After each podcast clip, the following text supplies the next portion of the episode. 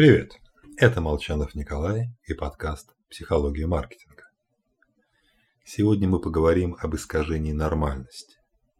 Люди, попав в чрезвычайную ситуацию, как правило, недооценивают ее опасность. Исследования Эрика Хейда показывают стандартную картину действий при ЧП. Вначале мы звоним, спрашиваем знакомых друзей, что случилось. Потом у всех, кто поблизости. Можем полезть в интернет, включить телевизор и вот только затем приступаем к эвакуации. Одновременно убеждая себя, что все нормально.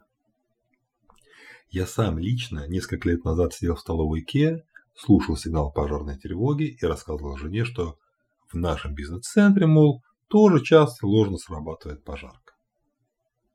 В ситуации ЧП мы ждем, что кто-нибудь скажет, что это шутка, и мир вернется в обычное состояние. Нет, не вернется.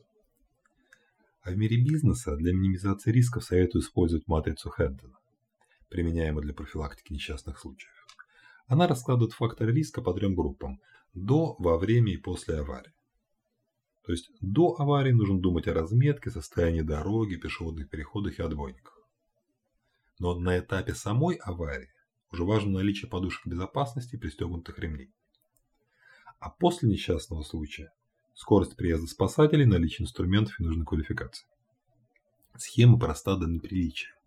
Но почему-то в бизнесе обычно говорят только о первой части – рисках, которые возникают до.